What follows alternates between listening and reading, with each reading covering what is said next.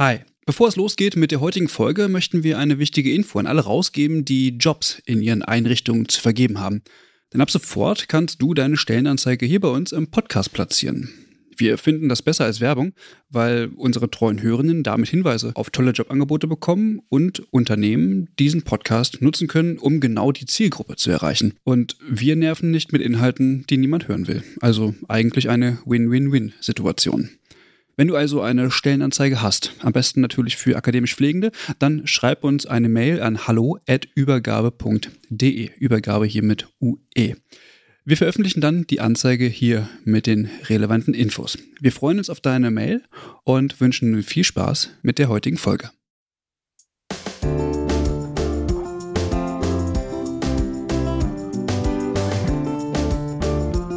Herzlich willkommen zu Folge 61 des Pflegeupdate. Mein Name ist Lukas und ich bin heute wieder nicht alleine. Mit mir ist der Max da. Hallo Max. Moin Lukas. Und auch die Michelle ist wieder mit dabei. Hi Michelle. Hallo. Wir haben heute wieder spannende Themen vorbereitet. Es war einiges los in den letzten zwei Wochen. Ähm, als allererstes wir gucken uns den Koalitionsvertrag der neuen Landesregierung in Bayern an. Wir schauen nochmal nach NRW zur Weiterbildungsordnung der Pflegekammer. Wir nehmen das Thema auf, was wir ähm, in der letzten Folge schon einmal behandelt haben, nämlich die Stellungnahme zu den Aufgabenprofilen akademisch qualifizierter Pflegefachpersonen. Und dann hat Max die Empfehlung des Wissenschaftsrates ähm, sich genauer angeguckt, die veröffentlicht wurden. Und ganz zum Schluss gucken wir noch, was sonst noch so passiert ist in den Kurznachrichten. Wie Lukas gerade schon gesagt hat, hatten wir ja kurz vor den Landtagswahlen in Hessen und Bayern eine Sonderfolge des Pflegeupdates gemacht und für euch geschaut, wie die Themen Gesundheit und Pflege in den Wahlprogrammen der einzelnen Parteien abgebildet sind. Nun sind zumindest in Bayern schon mal die Koalitionsverhandlungen zu Ende und es gibt einen Koalitionsvertrag. Was können wir in den nächsten Jahren aus Bayern in Sachen Gesundheitspolitik erwarten, Lukas? Ja, Max, wenn du so fragst, ganz kurz und knapp zusammengefasst eigentlich ein, ja, weiter so. Bei den Landtagswahlen im Oktober konnten sich nämlich die CSU und die Freien Wähler als die beiden stärksten Kräfte behaupten und ähm, bilden somit auch für die nächsten fünf Jahre die Regierungskoalition im Freistaat Bayern. Der Ministerpräsident Markus Söder ist Anfang dieser Woche sozusagen bestätigt worden im Amt und auch beim Gesundheitsministerium ist wohl erstmal kein Personalwechsel zu erkennen und zu erwarten, sodass klar Klaus Holleczek weiterhin Gesundheitsminister in Bayern bleiben wird. Der Koalitionsvertrag trägt den Titel Freiheit und Stabilität für ein modernes, weltoffenes und natürlich heimatverbundenes Bayern. Und es ließ sich ja schon beim Lesen der Wahlprogramme erahnen, dass die großen wegweisenden Ideen im Gesundheitswesen ausbleiben werden. Man formuliert beispielsweise, ich zitiere, einer Zwei- und mehr Klassenmedizin erteilen wir eine Absage um dann im nächsten Satz des Koalitionsvertrages direkt zu schreiben, wieder Zitat, wir stehen zur gesetzlicher und privater Krankenversicherung. Eine Einheitsversicherung lehnen wir ab. Fairerweise muss natürlich auch immer gesagt sein, dass die großen Veränderungen im Gesundheitswesen in Berlin entschieden werden. Im Bundesrat, wo die bayerische Landesregierung eine Oppositionsrolle einnimmt, können zwar Initiativen eingebracht werden, aber die erforderlichen Mehrheiten fehlen dann einfach. Wir haben im Update an verschiedenen Stellen ja schon erwähnt, wie Holleczek gegen Lauterbach geschossen hat. Und ich denke mal, äh, dass da jetzt auch keine große Änderung zu erwarten ist.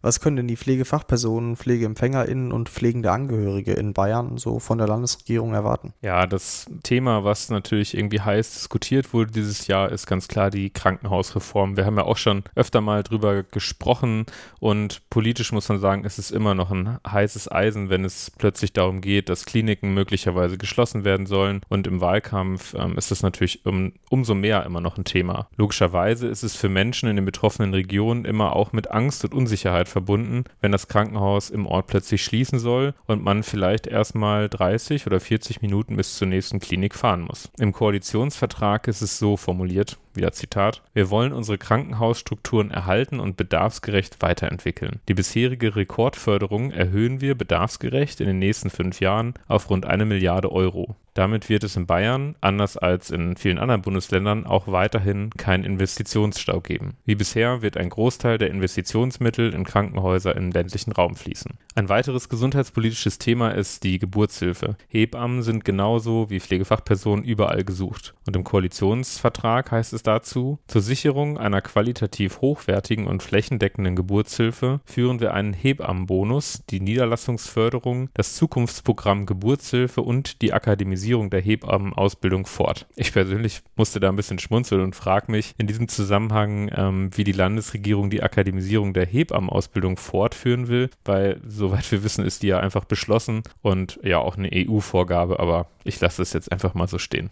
In den nächsten fünf Jahren möchte die bayerische Landesregierung 8000 zusätzliche Pflegeheimplätze schaffen, das Landespflegegeld fortführen und wohnortnahe und passgenaue Versorgungsstrukturen weiterentwickeln. Stopp da muss ich mich jetzt mal kurz äh, einklinken. Das klingt ja eigentlich wie gemacht für Community Health Nursing. Ja, genau das gleiche habe ich auch gedacht, aber die werden im Koalitionsvertrag mit keinem Wort erwähnt. Stattdessen taucht die in Anführungsstrichen Gemeindeschwester wieder auf, ohne wieder mal genau zu benennen, was damit eigentlich gemeint ist. Und an dieser Stelle bin ich mal ein bisschen kritisch. Im Koalitionsvertrag ist die Rede davon, dass seit 2019 2700 Medizinstudienplätze mehr in Bayern geschaffen wurden und die Landesregierung in Zukunft diese Zahl noch weiter erhöhen will. Soweit, so gut. Es gibt einen Ärztinnenmangel und wir brauchen mit Blick auf den demokratischen Wandel und Renteneintritt der Babyboomer-Generation ja auch mehr medizinische Kolleginnen und Kollegen. Aber CSU und Freie Wähler verpassen es aus meiner Sicht, die Akademisierung der Pflege voranzutreiben. Mit keinem Wort wird diese erwähnt. Community Health Nurses werden zu Gemeindeschwestern. Warum? Weil es keine Studienplätze gibt und diese politisch nicht ausreichend gefördert werden oder gewollt sind. Man möchte Springerpools in den Langzeitpflege erproben, um Kolleginnen zu entlasten, mehr bezahlbaren Wohnraum für Pflegekräfte schaffen. Aber auch hier, nicht nur Pflegekräfte brauchen diese in den Ballungsräumen. Es fehlt scheinbar an Ideen, um den Pflegenotstand politisch entgegenzutreten. Ein Satz ist allerdings doch ganz interessant. Ich zitiere wieder, wir wollen eine weitere Stärkung der Unabhängigkeit der Vertretung des Pflegeberufsstands. Man darf also gespannt sein, inwiefern die Vereinigung der Pflegenden in Bayern sich in den nächsten Jahren weiterentwickelt. Vielleicht haben die bayerischen Kollegen diese ja so langsam auch satt und wollen eine echte Vertretung für den Berufsstand. Sie haben es jedenfalls aus meiner Sicht selbst in der Hand. Michelle, jetzt haben wir gerade bei Lukas was über die äh, Vereinigung der Pflegenden in Bayern gehört und auch die berufsständische Vertretung, die echte in NRW, die wirkliche Pflegekammer, hat auch was Neues rausgebracht. Was denn? Ja, absolut richtig. Am 24.10. hat die Pflegekammer NRW ihre erste Weiterbildungsordnung verabschiedet. Ah, cool. Und was steht drin? In der Weiterbildungsordnung werden einerseits organisatorische Aspekte definiert, also was ist eine Weiterbildung, wer darf weiterbilden, was muss erfüllt sein, um die Prüfung antreten zu dürfen, was passiert bei Nichtantreten oder Nichtbestehen einer Prüfung? Wie werden die Weiterbildungsabschlüsse aus anderen Bundesländern oder aus dem Ausland anerkannt und so? Und andererseits aber auch inhaltlich festgelegt, was in den verschiedenen Weiterbildungen gelehrt werden muss, in Form von Modulhandbüchern. Beschrieben werden die Weiterbildungen zur Fachpflegeperson für Intensivpflege und Anästhesie, Fachpflegeperson für pädiatrische Intensivpflege und Anästhesie, Fachpflegeperson für psychische Gesundheit, Fachpflegeperson für den Operationsdienst und Fachkraft für Hygiene und Infektionsprävention. Dazu wurden sogenannte Basismodule formuliert, die in jeder Fachweiterbildung im selben Umfang gelehrt werden sollen.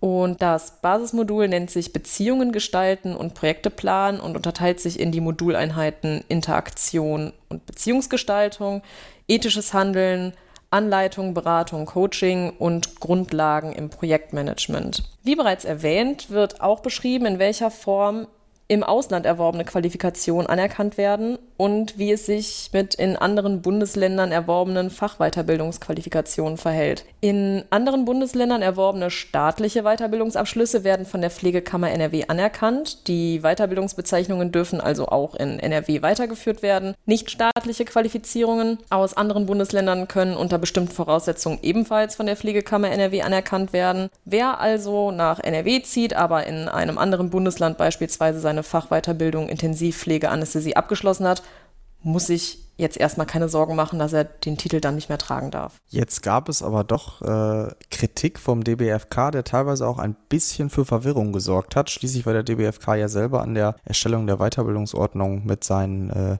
in die Pflegekammer gewählten Mitgliedern ähm, beteiligt. Was hat der DBFK zu kritisieren an dem Vorschlag der, oder an der an der neuen Weiterbildungsordnung? Ja, der DBFK Nordwest hat sich, wie du schon gesagt hast, kritisch zur neuen Weiterbildungsordnung geäußert. Zwar sei sie ein erster Schritt in die richtige Richtung, jedoch unzureichend ausformuliert. Sie sei nicht anschlussfähig an das Pflegeberufegesetz und vernachlässige die Durchlässigkeit in das hochschulische Bildungssystem. Der DBFK möchte sich daher für eine zeitnahe Überarbeitung einsetzen. Alles in allem dennoch ein Meilenstein, würde ich sagen. Wer welchen Weiterbildungstitel tragen darf, entscheiden in NRW jetzt erstmalig Pflegefachpersonen selbst über die Kammer. Lukas, in der letzten Folge hast du schon über die Veröffentlichung der Ausbildungsoffensive Pflege gesprochen, beziehungsweise von der Arbeitsgruppe. Es ging um Empfehlungen für Aufgabenprofile akademisch qualifizierter Pflegefachpersonen. Jetzt haben sich zu diesem Papier einige Verbände geäußert, allen voran die Gewerkschaft Verdi, welche dafür sehr viel Kritik bekommen hat. Ja, genau, Michelle. Also ich fasse nochmal ganz kurz zusammen für diejenigen von euch, die die letzte Folge noch nicht gehört haben. Die Empfehlungen richten sich an die Verantwortlichen in allen Gesundheits- und Pflegeeinrichtungen, die dafür Sorge zu tragen haben, dass akademisch qualifizierte Pflegefachpersonen in der direkten Pflegepraxis einzubeziehen sind. Konkrete Aufgabenprofile für die personennahe Pflege akademisch qualifizierter Pflegefachpersonen ähm, sind mit Beispielen beschrieben und zeigen somit auf, wie es in Zukunft möglicherweise funktionieren könnte. Die Idee weg von einem ich nenne es mal Flickenteppich von Tätigkeitsprofilen, bei dem in jeder Einrichtung ein bisschen was anderes gemacht wird, davon wegzukommen. Das ist die Idee. Es wird auch hervorgehoben, dass es akademisch qualifizierten Pflegefachpersonen ermöglicht werden soll, ihre erworbene wissenschaftliche Expertise einzubringen und wissenschaftlich basierte Problemlösungen in die personennahe Pflegetätigkeit zu integrieren. Man muss für das, was als nächstes kommt, wissen, dass die Gewerkschaft mh, mit in dieser Arbeitsgruppe saß und an den Empfehlungen mitgearbeitet hat. Wer dieser sagt nun, nachdem die Empfehlungen veröffentlicht sind, dass diese äh, das Potenzial haben, die Berufsgruppe zu spalten.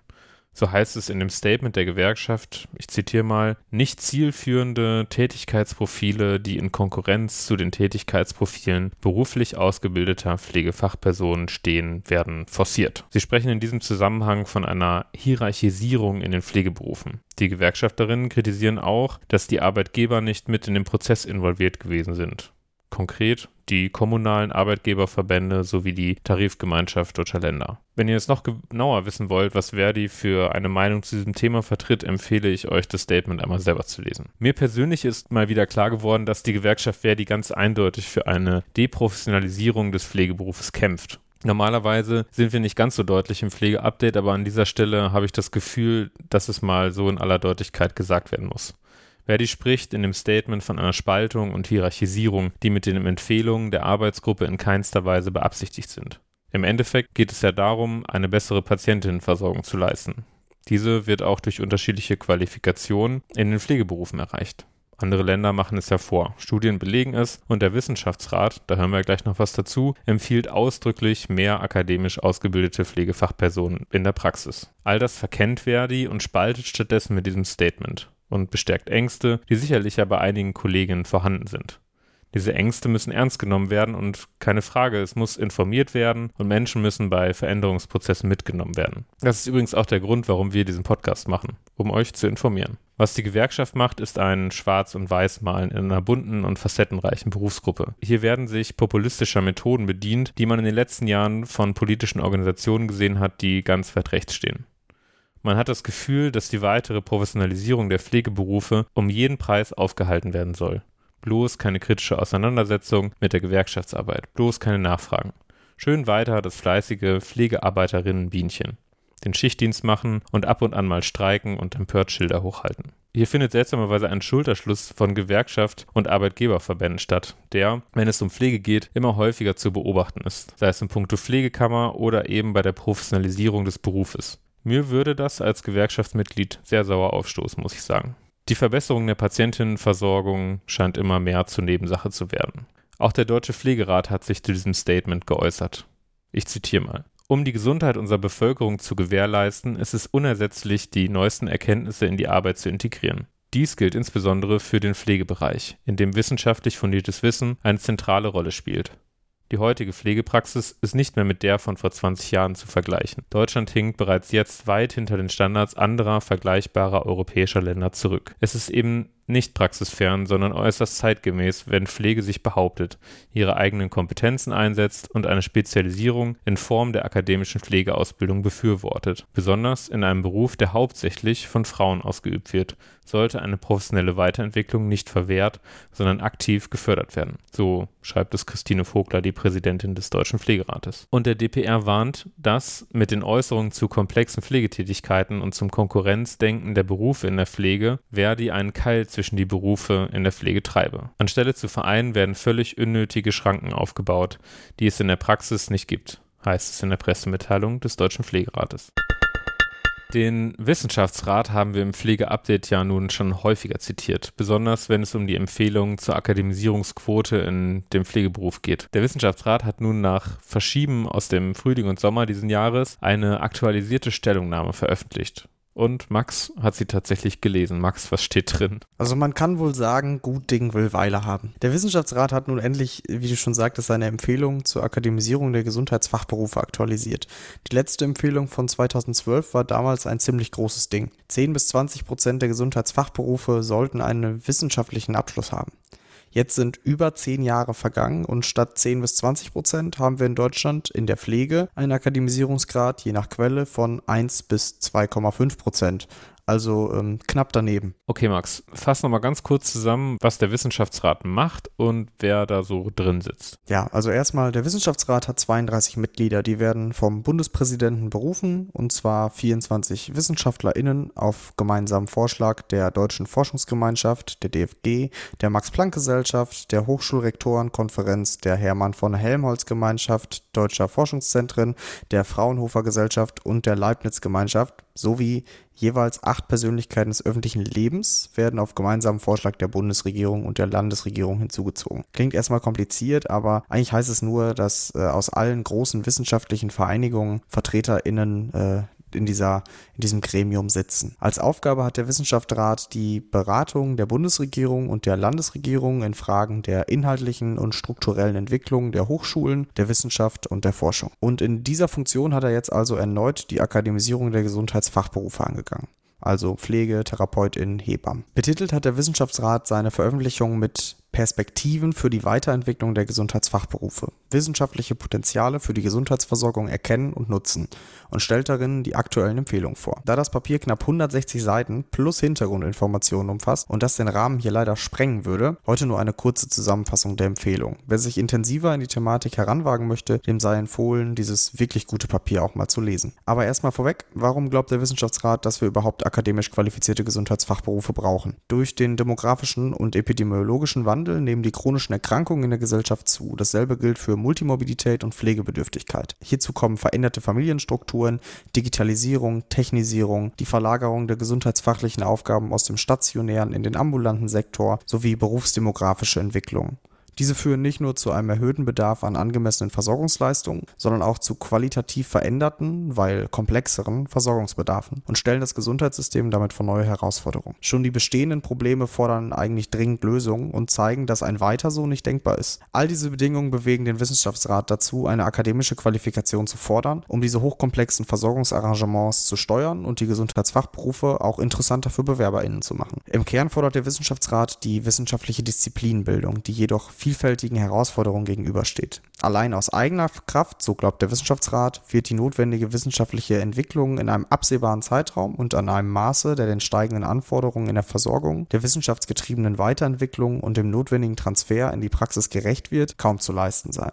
Der Wissenschaftsrat empfiehlt daher, die Entwicklung in den jeweiligen Disziplinen zu beschleunigen und durch gezielte Maßnahmen zu unterstützen. Diese Maßnahmen sind Bündelung der Kräfte unter Einbezug der Hochschulen für angewandte Wissenschaft, Universitäten und Universitätsmedizin. Hier sollen Partnerschaften auf kleinen Ebenen ausgebaut und erweitert werden. Sollen Dinge wie Fachbereichstagungen organisiert werden, klinische Professuren ermöglicht werden. Es sollen Zentren für Forschung, Lehre und Versorgungssteuerung eingerichtet und gefördert werden, um eben die vorhandene Expertise zusammenzuführen, gezielt zu stärken und zu fördern. Dann soll man gemeinsam Forschungsagenten definieren. Als weiteres Ziel will der Wissenschaftsrat die stärkere Berücksichtigung des Potenzials der Pflege, Hebammen und Therapiewissenschaft in Gremien, die sich strategisch mit der Forschungsförderung auseinandersetzen. Es ist zum Beispiel das Forum Gesundheitsforschung, der Innofonds des GBAs oder die Deutsche Forschungsgemeinschaft. Außerdem fordern sie eine angemessene Anzahl an wissenschaftlichen Stellen, eine Postdoc-Stellen, wissenschaftliche MitarbeiterInnen, eben damit auch der Unterbau des wissenschaftlichen Betriebs ausgebaut wird. Aber nicht nur zur Disziplinbildung hat der Wissenschaftsrat Empfehlungen, sondern auch zu der hochschulischen Qualifikation selbst. Hier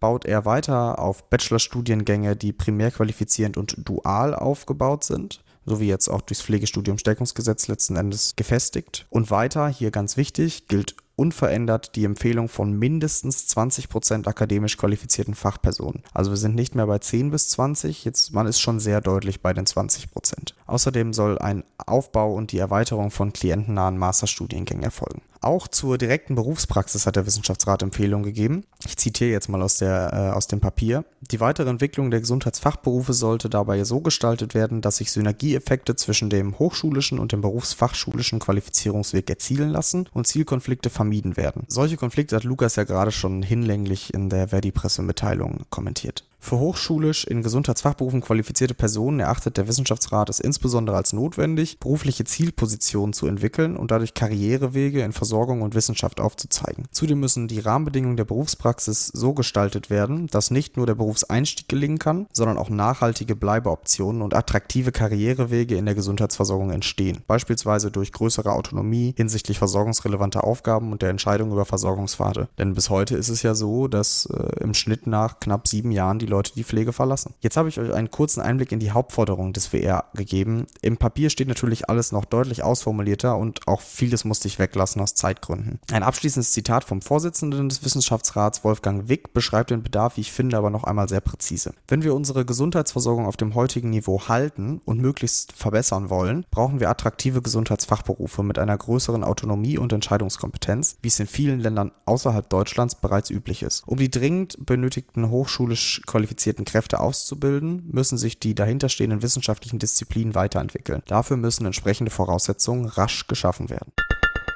Und dann haben wir jetzt noch ein paar Kurznachrichten für euch vorbereitet.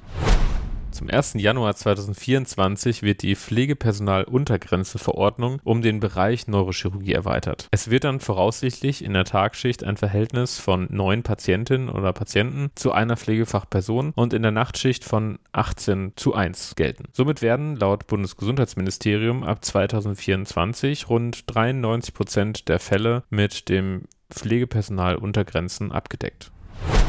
Das Krankenhaustransparenzgesetz, über das wir schon berichtet haben, hat nun den Bundestag passiert und so wird zum Mai ein Verzeichnis über die Leistungen der Krankenhäuser erstellt. Mit dem Krankenhaustransparenzgesetz werden die Krankenhäuser verpflichtet, dem Institut für das Entgeltsystem im Krankenhaus, INEC, die notwendigen Angaben dafür zu übermitteln. Das INEC liefert die Daten und Auswertungen und das Institut für Qualität und Transparenz im Gesundheitswesen, das IQTIC, bereitet die Daten dann für das Verzeichnis auf. Das Verzeichnis soll begleitend zur Krankenhausreform ab Mai 2024 durch das BMG veröffentlicht werden. Das Transparenzverzeichnis wird für die Bevölkerung folgende Informationen bieten. Die Fallzahlen von Leistung, differenziert nach Leistungsgruppen, vorgehaltenes ärztliches und pflegerisches Personal, Komplikationsraten für ausgewählte Eingriffe und die Zuordnung zu Versorgungsstufen, den sogenannten Levels, nach der Anzahl und Art der mindestens zu erbringenden Leistungen, zusammen zusammengefasst, auch nach Leistungsgruppen. Diese Veröffentlichung soll übersichtlich, allgemeinverständlich, interaktiv und fortlaufend aktualisiert werden. Perspektivisch können weitere Daten in das Transparenzverzeichnis aufgenommen werden. Nutzung des Transparenzverzeichnisses wird dann irgendwann durch das Bundesministerium für Gesundheit evaluiert.